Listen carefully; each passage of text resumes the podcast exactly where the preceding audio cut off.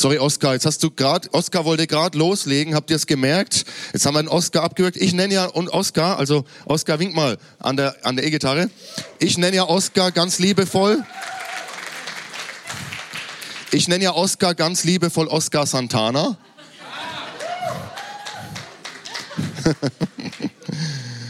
Ach, ist doch schön, einfach wenn Menschen in den Gaben dienen, die Gott ihnen gegeben hat, oder? Und wir können das genießen. Und nicht nur im musikalischen Bereich, sondern in allen Bereichen. Gott hat so viel Gaben geschenkt und wir dürfen genießen, wo Gott Gaben schenkt. Amen. Das ist was Schönes. Okay, die Löwen sitzen schon wie auf Kohlen. Liebe Löwen, ihr dürft in die Kinderstunde gehen. Wobei Kinderstunde darf man euch vielleicht gar nicht mehr sagen. Die fast jugendlichen Stunde. Gute Zeit euch. Gottes Segen. Für die, die uns noch nicht so kennen, die neu sind, ähm, wir haben drei Gruppen, wo sich unsere Kids während des Gottesdienstes treffen und auch Gott einfach erleben. Drei Gruppen, die Käfer sind die kleinsten, dann die Lämmchen und die Löwen eben. Und wir glauben und haben eine feste Überzeugung, dass Kindergottesdienst nicht bedeutet, wir parken die Kinder, während die Erwachsenen hier Gottesdienst feiern, sondern die Kinder sollen Gott erleben, da wo sie sind. Sie sollen, ihr Leben soll auf ein festes Fundament gestellt werden. Und während die Kids Gott erleben, müssen wir auch beschäftigt werden als Erwachsene, als Große. Ja, ich darf euch ein ein paar Ansagen weitergeben. Heute findet in Zapfendorf der Christustag statt. Ähm, äh, Rabbiner Ivan Fröhlich ist aus Koblenz, ist dort zu Gast, ähm, den wir auch als Gemeinde unterstützen, sozusagen als Evang oder als Missionar in Deutschland unter Juden, damit Juden auch für das Evangelium gewonnen werden. Wenn jemand äh, Interesse hat, könnt ihr gerne nach dem Gottesdienst auch noch nach Zapfendorf fahren in die evangelische Kirche. Ähm, das geht bis ungefähr 14.30 Uhr mit einem Interview und ich glaube auch Lobpreis gibt's noch, also auch da herzliche Einladung äh, nach Zapfendorf heute nach dem Gottesdienst. Wir haben am kommenden Mittwoch wieder Gottesdienst unter der Woche. Wir sind auf der Zielgeraden, eines der spannendsten Bücher des Alten Testaments, drittes Buch Mose. Wir sind fast durch, aber ihr könnt noch mit einsteigen. 10 Uhr ist es, äh, Krabbelgruppe 10 Uhr 15. Dann haben wir am Donnerstag unser Seniorencafé um 14.30 Uhr. Auch da herzliche Einladung und auch herzliche Einladung, einen leckeren Kuchen beizusteuern. Draußen hängt eine Liste aus. Bitte tragt euch gerne und reichlich ein. Am Freitag, ihr merkt jeden Tag was anderes, ja, es ist gut so. Freitag ist wieder unser Chapter. Christen im Beruf treffen sich in Bayersdorf zum Thema vom Partyleben in die Kommunalpolitik. Ein Politiker, ein gläubiger Politiker berichtet aus seinem Leben.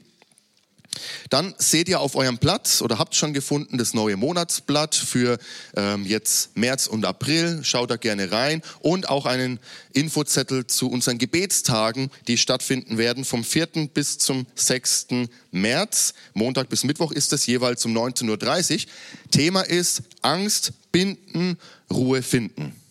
Auch da seid sehr gerne mit dabei. Wenn euch das zu schnell ging und ihr auf dem Laufenden bleiben möchtet, dann folgt uns gerne bei Facebook, bei Instagram, schaut auf unserer Homepage vorbei oder ihr könnt auch gerne eine Kontaktkarte ausfüllen. Die sieht so aus, liegt draußen im Foyer und so können wir euch einfach die Infos zukommen lassen, die ihr braucht, um zu wissen, was in unserem Gemeindeleben so läuft.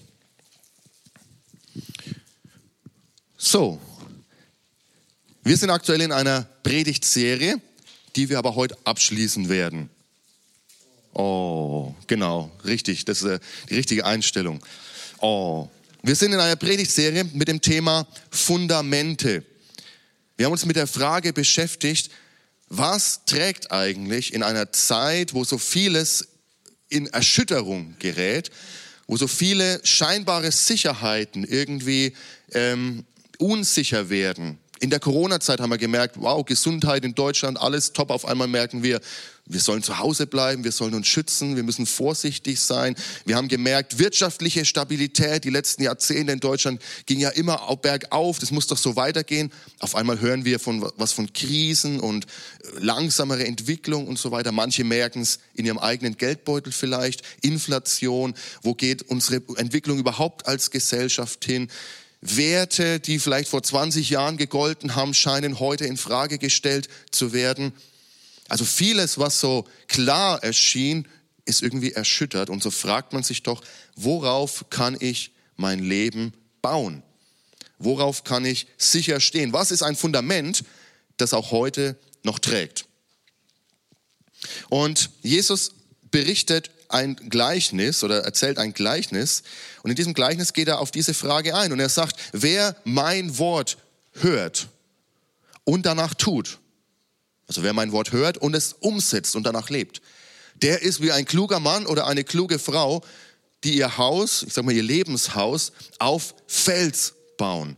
Und wenn die Stürme kommen und wenn die Wellen kommen und der Wind weht, dann bleibt dieses Haus stehen, denn es ist auf Fels gebaut. Und er sagt, wer mein Wort hört, aber nicht danach lebt, der ist wie ein törichter Mann oder eine törichte Frau, die ihr Haus auf Sand baut. Und wenn der Sturm kommt und wenn die Wellen toben und wenn der Wind weht, dann stürzt dieses Haus ein, denn es ist auf Sand gebaut. Und so stelle ich heute nochmal die Frage, was wollen wir sein? Wollen wir sein wie der kluge Mann, die kluge Frau, die ihr Lebenshaus auf ein festes Fundament, auf Stein, auf Fels bauen? Wollen wir welche sein, die Gottes Wort hören und auch tun und auch in ihrem Leben umsetzen? Oder wollen wir sein wie der törichte Mann, die törichte Frau, die Gottes Wort hören, aber es geht nur zum einen Ohr rein und zum anderen wieder raus. Aber wenn die Stürme des Lebens kommen, da ist kein Fundament, das trägt. Dieses Gleichnis steht in der Bergpredigt und so haben wir in den letzten Wochen uns mit den sogenannten Antithesen beschäftigt. Das sind alle diese ähm, Stellen im neuen oder im Matthäusevangelium, wo es heißt zum Beispiel, ihr wisst doch das und Jesus sagt, ich aber sage euch das. Oder ihr habt doch gehört, ihr habt doch gelesen das, ich aber sage euch das. Und wir haben uns in den letzten Wochen einige dieser Antithesen angeschaut und wir haben gemerkt, Jesus radikalisiert hier eigentlich nochmal den Willen Gottes. Radikalisieren ist ein Wort, was im Moment äh, eher sehr negativ gebraucht ist, aber radikalisieren bedeutet einfach nur vom lateinischen radix Wurzel auf die Wurzel des Willens Gottes zurückführen. Also Jesus offenbart den, wirklich den Willen Gottes mit diesen Aussagen, die er dort macht. Und ich weiß nicht, wie es euch ging, aber diese Sätze, die wir in den letzten Wochen äh, gelesen haben, die sind ganz schön herausfordernd. Er sagt zum Beispiel, wir sollen ein Leben der Wahrhaftigkeit führen. Auf unser Wort soll Verlass sein. Wo wir Ja sagen, sollen wir auch Ja meinen und wo wir Nein sagen, sollen wir Nein meinen. Wir haben uns damit beschäftigt, dass wir ein treues Leben sein sollen, dass wir in unseren Beziehungen, in unserer Ehebeziehung, in unseren Partnerschaften, in unseren Freundschaften, dass wir treue leben sollen. Und letzte Woche haben wir uns beschäftigt mit unseren Worten und mit dem Thema Zorn. Wir sollen Worte sprechen, die den anderen aufbauen, die andere ermutigen und nicht niederreißen und klein machen. Otto von Bismarck soll gesagt haben, mit der Bergpredigt kann man keine Politik machen. Und damit hat er recht. Denn die Bergpredigt ist kein politisches Manifest von Jesus, sondern er spricht zu seinen Jüngern. Er spricht zu denen, die ihm nachfolgen, zu den Gläubigen. Und er sagt ihnen, schaut mal, wenn ihr mir nachfolgt, wenn ihr Teil meines Reiches, des Reiches Gottes sein wollt, dann sind das, dann ist das, wie wir leben. Das ist unsere Kultur. Das sind unsere Werte. Und der Text heute, der wird uns auch nochmal herausfordern. So viel kann ich schon mal sagen. Er ist wahrscheinlich zum einen mit der bekannteste Text, sind da stecken die bekanntesten Verse aus der Bibel überhaupt mit drin. Also ich behaupte mal, selbst wenn jemand aus der Bibel nichts weiß, dann kann er aus dieser Stelle, die wir heute lesen, das ein oder andere wiedererkennen oder vielleicht sogar selber zitieren. Also es ist wahrscheinlich mit das bekannteste Wort aus der Bibel aber wir wollen uns fragen, was bedeutet es eigentlich für uns? Und dieses Wort steht im Matthäusevangelium wieder, Kapitel 5, die Verse 38 bis 41. Und da steht Folgendes. Ihr wisst, dass den Vorfahren auch gesagt wurde, Auge um Auge, Zahn um Zahn. Doch ich sage euch, leistet keine Gegenwehr, wenn man euch Böses antut. Wenn jemand dir eine Ohrfeige gibt, dann halte die andere Wange auch noch hin. Wenn einer dich vor Gericht bringen will, um dein Hemd zu bekommen, so lass ihm auch noch den Mantel. Und wenn einer von dir verlangt, eine Meile mit ihm zu gehen, dann geht zwei Meilen mit ihm. Mal soweit Jesu Worte. Ich würde gerne noch beten für die Predigt und darf euch einladen, mit mir gemeinsam zu beten. Herr Jesus, wir danken dir für dein Wort. Wir danken dir, dass es uns Wahrheit und Richtschnur ist für unser Leben. Herr, und hilf uns, dass wir nicht nur Hörer, dass wir es heute nicht nur hören, sondern dass wir dein Wort auch in unser Leben einbauen können, dass wir es umsetzen können. Heiliger Geist, hilf uns zu verstehen, was der Wille Gottes für uns ist. Wir geben dir Erlaubnis, oder ich gebe dir Erlaubnis, zu mir zu sprechen und mich zu verändern. Amen.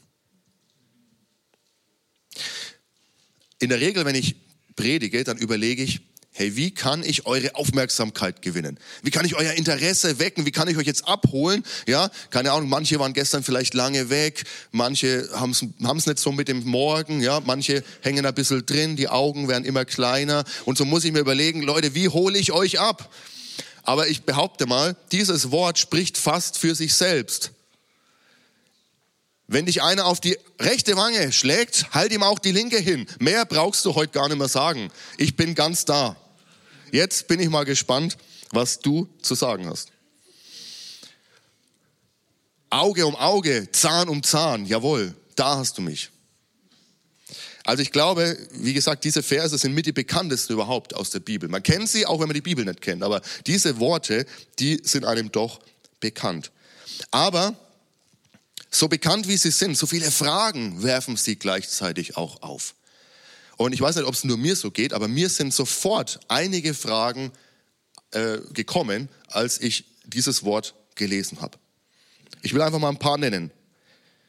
Was will hier Jesus von uns? Will Jesus die Bestrafung von Unrecht abschaffen? Also wenn einer auf die rechte Wange schlägt, halt ihm auch die linke hin ohne Konsequenzen, will Jesus irgendwie alles, was, alle Konsequenzen sozusagen von Unrecht abschaffen, von bösen Taten. Will Jesus damit nicht sogar dem Unrecht oder überhaupt bösen Taten Tür und Tor öffnen? Macht doch alle, was ihr wollt. Will Jesus, dass wir als Gläubige, dass wir als Christen, als Nachfolger von ihm, dass wir jedes Unrecht einfach über uns ergehen lassen? Ohne jeden Widerspruch? Und will Jesus, dass wir als Gläubige wie eine leichte Beute durchs Leben gehen, wo jeder einfach nur damit machen kann, was er gerade will? Das sind so einige Fragen, die mir gekommen sind. Vielleicht sind da welche dabei, die du dir auch stellst. Also lass uns mal hineingehen und uns annähern an das, was Jesus hier meint. Ihr wisst, dass den Vorfahren gesagt wurde, Auge um Auge, Zahn um Zahn, sagt Jesus hier. Jesus erinnert seine Jünger an ein Prinzip des Alten Testaments. Also er zitiert aus dem Alten Testament, wo es tatsächlich heißt, Auge um Auge, Zahn um Zahn, Leben um Leben, Hand um Hand. Wir lesen es im zweiten Buch Mose, wir schauen jetzt nicht da genauer rein, aber ihr könntet es dort nachlesen. Man spricht hier auch vom, wir, wir, lernen ja, wir wollen ja immer mal neue Wörter lernen, ja? Man spricht hier auch vom Lex Talionis auf äh, auf Lateinisch. Lex heißt Gesetz, talionis, äh, Gesetz der Vergeltung sozusagen. Lex talionis. Also für eure nächste Party könnt ihr wieder mitnehmen. Lex talionis. Sagt mal alle Lex talionis. Jawohl, äh, ihr, ihr werdet bei der nächsten Party richtig aufkragen können. Das Gesetz der Vergeltung. Auge um Auge, Zahn um Zahn, Leben um Leben, Hand um Hand. Von Skeptikern dem christlichen Glauben gegenüber oder überhaupt der Bibel gegenüber wird diese Stelle oft als Beleg für die Brutalität des Alten Testaments hergenommen. Schau mal, wie brutal es dort zugeht. Und was muss das für ein brutaler, gewaltsamer Gott sein, der sowas einfordert? Dabei ist genau das Gegenteil gemeint und genau das Gegenteil der Fall. Wenn Unrecht unter uns geschieht, also wenn einer dem anderen Unrecht tut, dann haben wir so eine Tendenz in uns, dass wir darauf reagieren wollen natürlich, aber dass unsere Reaktion auf das Unrecht des anderen, dass wir das oft maßlos übersteigert machen. Also wenn mir einer was entgegenschleudert, dann musst, warte mal auf meine Antwort. Ja, warte mal, was die Rückmeldung ist. Oder wie man es Kindern sagt, du solltest den anderen sehen. Ja, wenn dein Kind heimkommt mit einem blauen Auge, du solltest den anderen sehen. Also wir haben so eine Tendenz, wenn Unrecht geschieht, dass wir reagieren, aber dass wir es dann maßlos übertreiben und dass unsere Reaktion sozusagen viel stärker ist als das Unrecht oder die Tat, die ursprünglich begangen wurde. Dieser Wunsch in uns nach positiv vielleicht genannt Gerechtigkeit, negativ genannt nach Rache, nach Vergeltung, der ist zweifellos da. Also so ehrlich bin ich, wenn ihr euch, zu euch auch so ehrlich seid. Also in mir ist der da. Da, wo Unrecht geschieht, da muss Vergeltung kommen. Und wir wollen nicht einfach nur aus so einer Auseinandersetzung als Ebenbürtige rauskommen, sondern wir wollen als Sieger aus dieser Auseinandersetzung hervorgehen. Im ersten Buch Mose, im Kapitel 4, da lesen wir was, was das ganz deutlich macht. Da spricht ein Nachkomme von Kain. Erinnert ihr euch noch an letzte Woche? Kain und Abel, die Söhne von Adam und Eva. Kain wird zum ersten Mörder in der Bibel, in der Menschheitsgeschichte, indem er aus Zorn seinen Bruder erschlägt. Und seine Linie, die sich fortsetzt, seine Familiengeschichte, die wird nicht wirklich besser.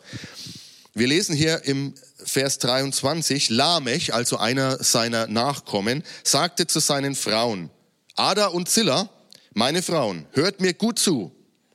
Wenn ein Mann mich verwundet, erschlage ich ihn. Also nochmal, wenn ein Mann mich verwundet, erschlage ich ihn. Meine Reaktion wird viel stärker sein. Ja, für eine einzige Strieme bringe ich ihn um. Wenn schon ein Mord an Kain siebenfach bestraft wird, für Lamech, also für mich, wird alles 77 Mal gerecht. Wir sehen hier diese Übersteigerung, wenn Unrecht geschieht, dann wollen wir Vergeltung, aber diese Vergeltung ist oftmals viel größer, viel mehr ausgeprägt als das Unrecht, was eigentlich geschehen ist. Wenn dein Kollege oder deine Kollegin dir Unrecht tut in der Arbeit und es in dir richtig brodelt und du Vergeltung möchtest, du möchtest Gerechtigkeit oder dein Ehepartner, da ist Streit da. Und wir schauen ganz ehrlich in uns hinein, dann wollen wir nicht nur genau das Gleiche zurückgeben. Nein, wir wollen ihn besiegen. Wir wollen als Sieger aus dieser Schlacht hervorgehen. Das ist unser menschliches, fleischliches, sündhaftes Herz. In westlichen Ländern sind wir oft etwas ja, ich sage mal, durch Gesetze und durch Erziehung ist es etwas eingeschränkt worden, aber auch unter, zum Beispiel unter indigenen Stämmen oder Stämme, die noch wenig Kontakt zur Außenwelt haben, da sehen wir das zum Beispiel am Prinzip der Blutrache. Ja, du hast mir was genommen, also nehme ich dir auch was und noch mehr. Aber wir merken schnell, dass so eine Spirale in Gang kommt, weil dieses Meer muss ja auch wieder vergolten werden. Und dann wieder diese Übersteigerung. Und schnell bist du in einer Spirale von Vergeltung, in einer Spirale von Rache und Gewalt drin, die keinen Sieger kennt, sondern die eigentlich nur Verlierer und Zerstörung letztendlich kennt. Und um diese Eskalation, ja, um diese Eskalation von Gewalt und von Unrecht einzudämmen, sagt Gott im Alten Testament, stopp. Auge um Auge. Wo ein Auge verletzt wird, darf auch nur das Auge eingefordert werden. Zahn um Zahn. Wo einer dem anderen einen Zahn ausschlägt, darf auch nur der Zahn ausgeschlagen werden. Wir müssen das übrigens nicht wörtlich nehmen. Schon im Alten Testament hat man jetzt nicht dem anderen auch den Zahn ausgeschlagen, sondern man hat zum Beispiel eine Geldsumme definiert, die dem verhältnismäßig ist. Also schlägt mir jemand den Zahn aus, dann gibt es eine Strafe, aber die muss verhältnismäßig sein. Das heißt, Gott setzt einen Stopp hinter diese Eskalation, ja? Und er sagt, nein, Strafe muss verhältnismäßig sein der Tat, die ursprünglich begangen wurde. Die Strafe darf nicht zu hoch sein, aber sie darf auch nicht zu niedrig sein. Und da sehen wir das, eigentlich das Prinzip von Gott, dass er ein gerechter Gott ist. Und wir sehen noch mehr, dass da ein ganz hoher Wert Gottes dahinter steht, dass nämlich jedes Leben gleich wert ist. Egal, ob du Adeliger bist, ob du der König bist oder Untertan, für dich gilt das Recht genauso wie für den anderen. Egal, ob du reich bist oder ob du arm bist, ob du eine hohe Stellung in der Gesellschaft hast oder eine niedrige Stellung in der Gesellschaft hast. Für alle gilt das gleiche Recht. Vor Gott sind alle gleich. Jeder hat den gleichen Wert. Wusstest du, dass du einen Wert hast? Vor Gott. Er hat dich geschaffen, er hat dich gewollt, er hat sich erdacht, wie du sein wirst. Einen höheren Wert kann uns niemand geben als den, den Gott uns gegeben hat. Du bist wertvoll. Du bist wertvoll. Also zurück zum Text. Jesus erinnert seine Jünger an diesen Satz, Auge um Auge, Zahn um Zahn. Aber wie es eben in den Antithesen ist, er geht noch weiter. Er sagt, doch ich sage euch im Vers 39, leistet keine Gegenwehr, wenn man euch Böses antut. Und jetzt listet er drei Dinge auf und die möchte ich einfach mal kurz durchgehen, wie das aussieht, keine Gegenwehr zu leisten. Er sagt erstmal, wenn jemand dir eine Ohrfeige auf die rechte Wange gibt, ergänze ich mal, dann halte die andere Wange auch noch hin. Jetzt brauche ich mal den Bruder Konrad. Komm mal nach vorne. Halte dich fest. Nee, alles. Ich will nur was deutlich machen. Also im, im Urtext steht, wenn dir jemand auf die rechte Wange schlägt, ja. Jetzt wenn, bin ich Rechtshänder. Wenn ich dem Bruder Konrad, was ich ja nie machen würde, ja, angenommen, ich würde ihm jetzt auf die Wange schlagen. Auf welche Wange schlage ich ihm jetzt? Auf die linke. Hier ist also nicht gemeint, dass ich jetzt dem Konrad einfach eine drüber ziehen will. Ich will jetzt nicht einfach nur sinnlos Gewalt antun oder sowas, sondern hier geht es um etwas, weil wie, wie kann ich dem Konrad auf die rechte Wange schlagen? So, mit meiner Handaußenfläche.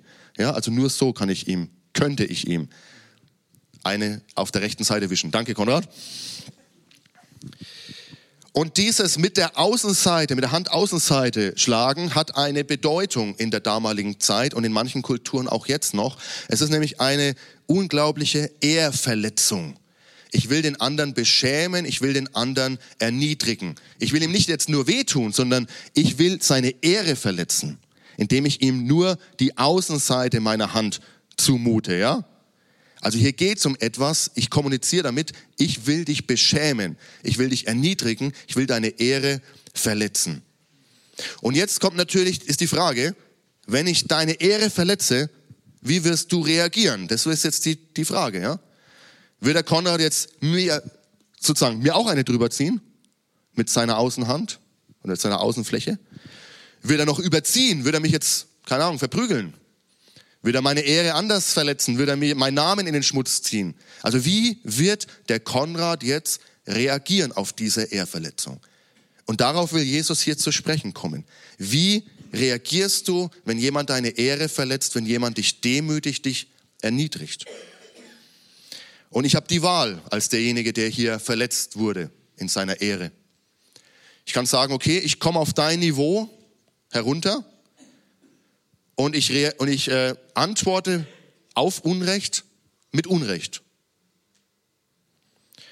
Ich kann sagen, okay, ich lasse mich auf diese Spirale, die ich vorhin beschrieben habe, ich lasse mich darauf ein. Ich steige ein. Du hast angefangen, ich reagiere. Auf deine Reaktion kommt wieder eine Reaktion und so weiter. Ich lasse mich auf diese Spirale ein und diese Spirale schraubt sich hoch, bis nur noch Unrecht und Böses da ist und bis unsere Beziehung vollends zerstört ist. Oder ich kann sagen, du, Konrad, wenn du jetzt mich schlagen würdest, also wenn du mich jetzt mit deiner Außenfläche, äh, Handaußenfläche schlagen würdest, du, ich steige in diese Spirale gar nicht erst ein. Du kannst meine Ehre gar nicht verletzen, denn meine Ehre kommt vom Herrn. Ich habe vorhin gesagt, niemand kann mir mehr Wert geben als Gott. Und du kannst mir keinen Wert nehmen, du kannst mich auch nicht erniedrigen, sondern weil Gott mich erhöht hat. Ich kann mit innerer Freiheit und mit innerer Größe darauf reagieren, ohne in diese Spirale überhaupt erst einzusteigen, sagt Jesus. Wie wird deine Reaktion sein? Ich mache mir bewusst, meine Ehre, meine Würde, sie kommt vom Herrn. Und nur weil du mir Unrecht tust, werde ich nicht mit Unrecht reagieren. Nur weil du dich versündigst, werde ich mich nicht vor meinem Herrn versündigen, sondern ich bleibe mit gutem und reinem Gewissen vor Gott. Also, was tun wir, wenn der Kollege uns in der Arbeit Unrecht tut? Steigen wir ein in die Spirale, die dann nur noch nach oben geht und unsere Beziehung, vielleicht sogar das ganze Büro, das, ganzen, das ganze Unternehmen vergiften wird? Was ist in der Familie, wenn es mal hitziger zugeht ja, und Wort auf Wort fällt? Steigen wir ein in die Spirale, die am Ende die Familie vergiften und zerstören wird? Oder sagen wir, ich habe diese innere Freiheit. Ich weiß, wer ich bin in Christus. Und ich steige nicht in diese Spirale ein, sondern die Spirale fängt gar nicht erst an.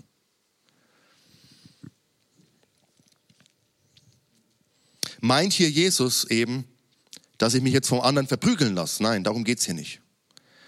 Sondern es geht um diese Frage, wie reagiere ich? Was bestimmt mich? Bin ich innerlich frei und kann das stehen lassen? Kann sozusagen bildlich gesprochen die andere Wange hinhalten? Oder steige ich mit ein in die Spirale von Vergeltung und Rache, die letztlich zur Zerstörung führt? Jesus sagt einen zweiten Satz, ein zweites Beispiel, was er damit meint. Wenn einer dich vor Gericht bringen will, um dein Hemd zu bekommen, so lass ihm auch noch den Mantel. Zur damaligen Zeit war es so, wenn jemand Schulden hatte bei jemandem, dann konnte der Gläubiger ein Pfand verlangen. Und wenn ich dieses Pfand nicht freiwillig herausgebe, dann konnte er das einklagen. Und Jesus sagt, wenn dich also jemand vor Gericht bringt und er klagt dieses Pfand ein, dieses Obergewand oder dieses Untergewand, das heißt, das, was unter dem Gewand noch ist, was direkt auf der Haut ist, dann gib ihm auch noch den Mantel mit dazu. Also Jesus stellt es eigentlich auf den Kopf, diese Spirale, sagt er, lass diese Spirale gar nicht erst aufkommen, sondern begegne mit Großzügigkeit. Begegne dem Unrecht mit Großzügigkeit. Und dann bringt er einen dritten, einen dritten Satz und er sagt, wenn einer von dir verlangt, eine Meile mit dir zu gehen, dann äh, eine Meile mit ihm zu gehen, dann geh zwei Meilen mit ihm. Auch hier braucht man ein bisschen Kontext aus der damaligen Zeit. Israel war nicht frei zur Zeit von Jesus und auch die vielen Jahrhunderte vorher lange Zeit nicht mehr frei, denn die Römer hatten die Herrschaft über das Gebiet Judäas. Und wenn ein römischer Soldat äh, zum Beispiel auf der Straße entlang gegangen ist oder durch eine Stadt, durch einen Ort gegangen ist, mit seinem ganzen Gepäck auf dem Rücken und alles, was er so mit sich dabei hatte, dann hatte der römische Soldat oder auch ein Beamter das Recht, jemanden einfach herzurufen und zu sagen, du, Luisa, hier ist mein Gepäck, oh, 20, 25, 50 Kilo, bitte trag jetzt eine Meile mein Gepäck für mich. Und ihr könnt euch vorstellen, für die Juden war das natürlich eine Schmach, das war eine Beleidigung. Das ist unser Land. Ihr kommt, ihr besetzt unser Land, ihr führt euch hier auf wie keine Ahnung was, ja? Und jetzt wollt ihr noch, dass wir euch euer Zeug rumschleppen und nicht nur das, sondern das konnte sein, dass wir, dass du einfach aus dem Alltag gerissen wirst. Du magst gerade was, kommt jemand, ein Soldat und sagt, du, komm mal her, trag für eine Meile meine Sachen. Das heißt, du musst die Meile hinlatschen mit dem und dann musst du alleine die Meile wieder zurückgehen. Was für eine Schmach, ja? Wie muss es gebrodelt haben in den Juden zur damaligen Zeit, wenn, dass die Römer das so ausgenutzt haben. Und jetzt sagt Jesus, wenn da einer kommt und er bittet dich oder er verlangt von dir, eine Meile mit ihm zu gehen, dann geh zwei Meilen mit ihm. Ich frage mich, wie der schaut. Der Soldat sagt vielleicht, du, wir haben jetzt die Meile geschafft, okay, danke, ich hole den nächsten und du sagst, kein Problem, ich gehe noch eine Meile mit dir. Äh, was ist jetzt los? Äh, das kenne ich so eigentlich nicht. Ich dachte jetzt, du hasst mich innerlich und innerlich in dir brodelt's und ein Stück weit wollte ich das auch, dich erniedrigen. Und auf einmal begegnet diesem Soldaten eine innere Freiheit, eine Überzeugung, du kannst mich nicht erniedrigen. Ich weiß, wer ich bin in Christus. Und du, ich begegne dir auf dein Unrecht noch mit Großzügigkeit, mit Gnade. Ich gehe sogar noch die zweite Meile mit dir. Und weißt du was? Lass uns doch mal reden über diesen Herrn, den ich kenne. Und es ist nicht dein Kaiser, sondern es ist mein Jesus Christus. Und du kannst ihn auch kennenlernen. Und er kann dich auch frei machen. Ist das nicht krass, was Jesus hier sagt? Jesus fordert uns heraus, aus dieser Spirale auszusteigen. Böses nicht mit Bösem zu vergelten, Unrecht nicht mit Unrecht zu vergelten, sondern sogar Unrecht zu erdulden, anstatt selber Unrecht zu tun. Im ersten Korintherbrief 6, Vers 7, da schreibt der Apostel Paulus an die korinthische Gemeinde, wo es scheinbar der Fall war, dass die Gläubigen sich gegenseitig vor Gericht geschleppt haben. Und dann sagt er, und da geht es aber nicht jetzt um Körper oder um, Mord oder sowas, sondern um Kleinigkeiten. Und er sagt, schlimm genug, dass ihr euch überhaupt auf einen Rechtsstreit einlasst. Weshalb ertragt ihr es nicht lieber, wenn man euch Unrecht tut? Und warum nehmt ihr nicht eher Nachteile in Kauf, anstatt auf euer Recht zu pochen? Und im Römerbrief schreibt der Apostel Paulus, Kapitel 12, Vers 17 bis 19, vergeltet niemals Unrecht mit neuem Unrecht Verhaltet euch gegenüber allen Menschen vorbildlich, soweit es irgend möglich ist und von euch abhängt. Lebt mit allen Menschen in Frieden. Liebe Freunde, verschafft euch nicht selbst Recht. Überlasst vielmehr Gott das Urteil. Denn er hat ja in der Heiligen Schrift gesagt, es ist meine Sache, Rache zu üben. Ich, der Herr, werde ihnen alles vergelten. Jetzt bleibt natürlich die Frage trotzdem offen. Wenn mir Unrecht geschieht und ich lasse das so stehen und ich, und ich, reagiere mit innerer Größe, mit Freiheit darauf, ich gehe nicht auf die Spirale ein oder steige nicht in diese Spirale mit ein. Ja, was ist dann mit dem Unrecht? Bleibt es einfach so stehen? Darf Unrecht dann einfach so unbeantwortet bleiben? Nein. Der Apostel Paulus sagt nein, sondern Gott ist es, der Recht verschafft. Wende dich an deinen Herrn und er wird dir Recht verschaffen. Unrecht bleibt Unrecht und Unrecht muss geahndet werden. Und Gott, der der Richter, der gerechte Richter ist, er wird Gerechtigkeit schaffen. Und er hat zum Beispiel den Staat geschaffen. Staatliche Gewalt, staatliche Organe, und dieser Staat, das ist der Auftrag von Gott an den Staat. Der Staat soll Sicherheit für seine Bürger herstellen. Der Staat soll Unrecht verfolgen. Der Staat soll da, wo Unrecht geschieht, was für ihn relevant ist, zum Beispiel strafrechtlich, er soll dem nachgehen. Er soll hier Gerechtigkeit schaffen. Das ist seine Aufgabe. Das heißt, was Jesus hier nicht meint, ist, naja, dann bringt halt der eine den anderen um und dann ist es so und dann halte ich ihm noch die andere Wange hin oder ich gebe ihm noch jemand anders, den er umbringen kann. Nein, sondern es darf auch Gerechtigkeit geben. Und zum Beispiel ist der Staat beauftragt, diese Gerechtigkeit herzustellen. Gott, er ist der oberste Richter. Er ist der, der am Ende der Tage, am Ende der Zeit für Gerechtigkeit sorgen wird, nämlich spätestens dann, wenn wir vor ihm stehen werden.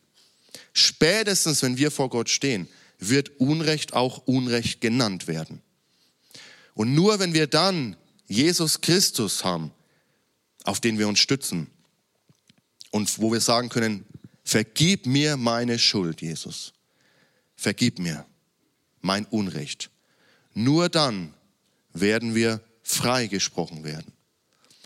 Aber wenn wir Jesus nicht auf unserer Seite haben, wenn wir nicht diese Vergebung in Anspruch nehmen, die er für uns hat, dann wird unser Unrecht verurteilt werden. Unrecht ist Unrecht und wird auch als Unrecht benannt. Ja, aber ist das nicht unfair, wenn Unrecht dann, sage ich mal, erstmal so durchgeht?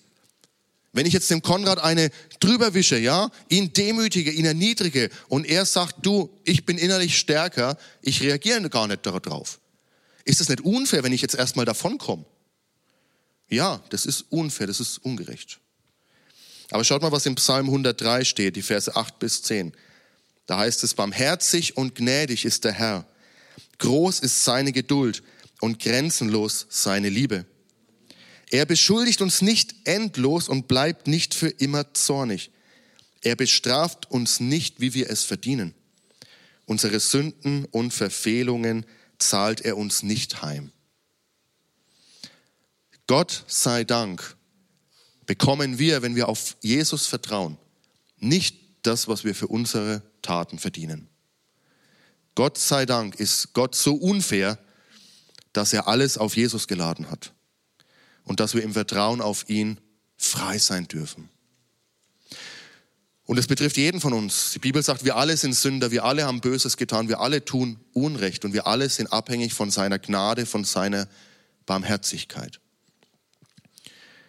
Und es bedeutet, wir können uns doch auch hineinversetzen in jemanden, der uns Unrecht tut, denn wir sind auch welche, die Unrecht tun. Und wenn Gott uns barmherzig gegenüber ist, dann sagt er, dann seid auch anderen gegenüber barmherzig.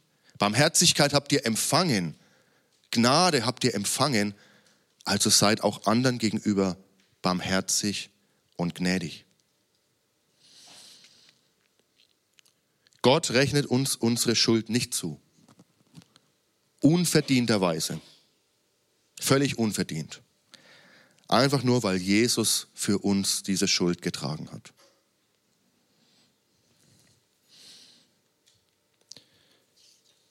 Ich muss zugeben, mehr als bei vielen anderen Stellen in der Bibel, das ist zwar immer so, aber gerade bei dieser Stelle, bin ich selbst noch im Nachdenken. Ich habe noch bis eigentlich heute früh überlegt, soll ich diese Predigt wirklich bringen, weil ich noch so viel am Nachdenken bin. Wie sieht es jetzt in der Praxis aus, Jesus?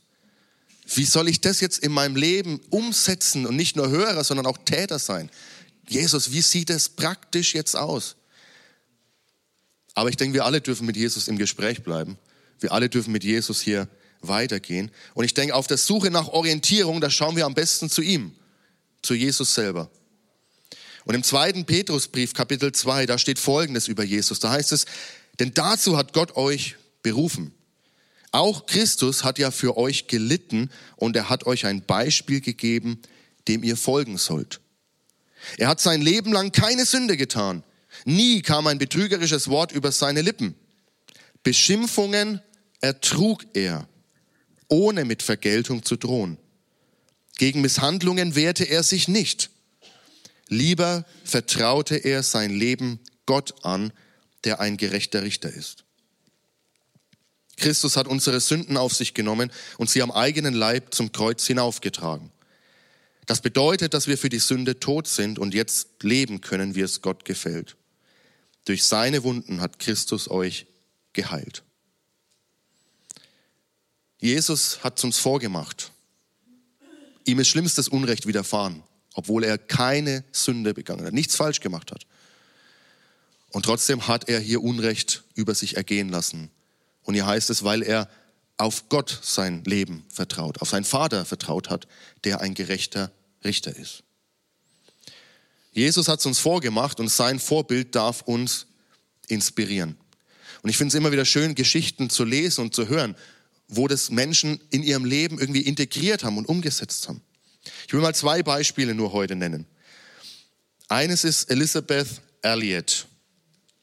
Ihr Mann Jim bereitete sich mit anderen Missionaren, das ist schon 60, 70 Jahre her, ihr Mann bereitete sich mit anderen Missionaren auf einen Einsatz vor im Amazonasgebiet in Ecuador. Ecuador, hey, unsere Latinos, winkt mal alle. Hey, haben, ja, Ecuador, genau. Und er bereitet sich vor auf einen Missionar oder auf einen Missionseinsatz. Er will ein, ein, ein Volk erreichen mit dem Evangelium, was bisher noch unerreicht war. Und sie machen sich Gedanken, sie bereiten sich vor, sie schauen, wie sie an die Sprache kommen. Wie können sie Kontakt herstellen zu diesem Volk? Und er hat so ein Brennen für Jesus und er vertraut einfach darauf, dass Jesus das gut machen wird und dass es gut werden wird und dass dieses Volk zu Jesus kommt. Als sie 1956 Kontakt mit diesem Stamm, Auka-Stamm, aufnehmen wollen, werden sie mit Speeren umgebracht. Tot. Alle fünf Missionare, die sich aufgemacht haben. Zurückbleiben von Jim seine Frau, Elisabeth und die Tochter. Wie wird ihre Reaktion sein auf diese Spirale von Gewalt? Wird sie darauf einsteigen oder wird sie sagen, nein? Und diese Elisabeth oder Elisabeth, sie zeigt diese innere Freiheit. Obwohl ihr Mann ihr genommen wurde, obwohl sicherlich auch Enttäuschung da ist. Gott, hast du uns nicht gezeigt, dass das unser Auftrag ist? Geht sie durch einen Prozess der inneren Heilung und macht sich nach einer gewissen Zeit mit ihrer Tochter auf, um in diesem Volk zu wohnen. Um unter diesem Volk zu wohnen, sie kennenzulernen und sie für das Evangelium zu erreichen. Und tatsächlich finden Menschen aus diesem Stamm zu Christus. Weil sie nicht in diese Spirale eingestiegen ist, sondern gesagt hat, Gott, ich vertraue dir. Und noch ein zweites Beispiel. Charleston, auch nochmal in den USA, Charleston 2015. Am 17. Juni 2015 sind Gläubige in einer Kirche versammelt, vielleicht so ähnlich wie wir gerade, zu einer Bibelstunde. Als ein junger Mann die Kirche betritt, sich erstmal hinsetzt, zuhört, aufsteht und neun Menschen erschießt. In dieser Kirche. Zwei Tage später bei der Anhörung, als der, ein, äh, der oder dieser Angeklagte ähm, angezeigt wird über einen, ähm, einen Bildschirm, stehen die Angehörigen der Opfer einer nach dem anderen auf und sagen, ich vergebe dir. Zwei Tage später. Und einer sagt noch, Hass wird nicht gewinnen. Also Jesus fordert uns heraus, gehen wir in diese Spirale hinein oder sagen wir nein? Jesus, Vergeltung ist dein, Rache ist dein. Herr, schenk mir ein reines Herz. Jesus möchte, dass wir diese Spirale der Gewalt durchbrechen. Wir werden auch gleich nochmal in dieses Lied gehen, weil ich finde, es passt super, was wir vor der Predigt gesungen haben. Die Liebe, die, die diese Welt verändert, sie lebt in uns. Die Liebe, die den Hass überwindet, sie lebt in uns, Jesus Christus, durch seinen Heiligen Geist. Er möchte, dass wir uns frei machen von Vergeltungsgedanken, von Rachegedanken. Er fordert uns heraus, und das ist eine Herausforderung, lieber Unrecht zu ertragen, als Unrecht zu tun. Und auf Böses mit Gutem zu antworten. Lass uns mal gemeinsam aufstehen.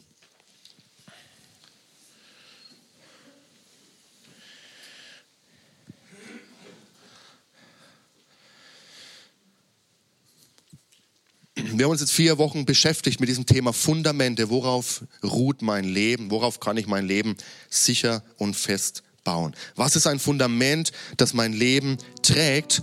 Und die Predigten waren wahrscheinlich anders, als du es erwartet hast, als du Fundamente gehört hast, bin ich mir sicher. Es ist auch anders gekommen, als ich es dachte, als ich diesen Titel mir ausgedacht habe.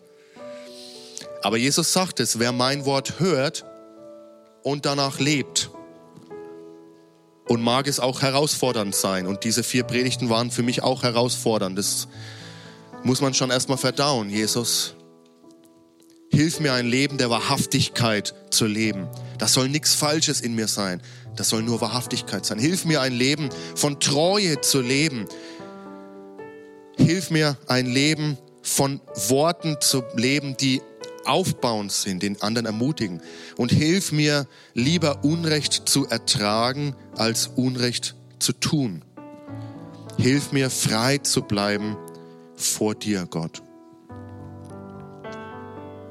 Und ich merke, allein schaffe ich das nicht. Und vielleicht geht es dir da ähnlich. Ich brauche Jesu Hilfe, um das irgendwie anzustreben und seine Hilfe dürfen wir erbitten. Herr Jesus, wir kommen vor dich. Herr, wir haben die Worte aus deiner Predigt, aus dieser wertvollen Predigt gehört in den letzten Wochen, auch heute. Und wir merken, Gott, du hast so einen Anspruch, Herr, aber es ist ja gut, denn du hast wirklich Leben für uns. Du willst, dass diese Spirale von Gewalt und Hass beendet wird und mit Liebe gefüllt wird, Herr. Niemand liebt wie du. Herr Jesus, hilf mir, hilf uns, dass diese Liebe in unseren Herzen Raum nehmen kann. Dass wir wahrhaftig leben, dass wir treu leben, dass wir mit guten Worten und aufbauenden Worten leben, Herr. Dass wir ohne Rache und Vergeltungsgedanken, ohne Verbitterung und Unvergebenheit leben, sondern in deiner Freiheit leben. Hilf uns, unser Leben auf ein festes Fundament zu bauen. Wir wollen dein Wort ernst nehmen und nicht jetzt in falschen Relativismus verfallen, sondern uns in deine Arme werfen, Jesus. Und vielleicht bist du heute hier oder du bist auch online mit zugeschaltet und du hast noch nie dein Leben auf dieses feste Fundament, auf Christus gestellt.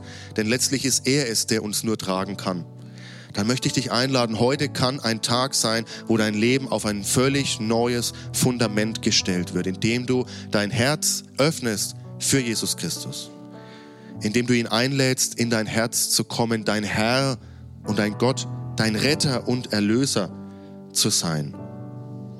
Später in der Bergpredigt heißt es, geht durch das enge Tor, sagt Jesus, denn das Tor zum Verderben ist breit und der Weg dorthin bequem. Viele Menschen gehen ihn. Aber das Tor, das zum Leben führt, ist eng und der Weg dorthin schmal. Deshalb finden ihn nur wenige. Ich möchte dich einladen, geh den schmalen Weg.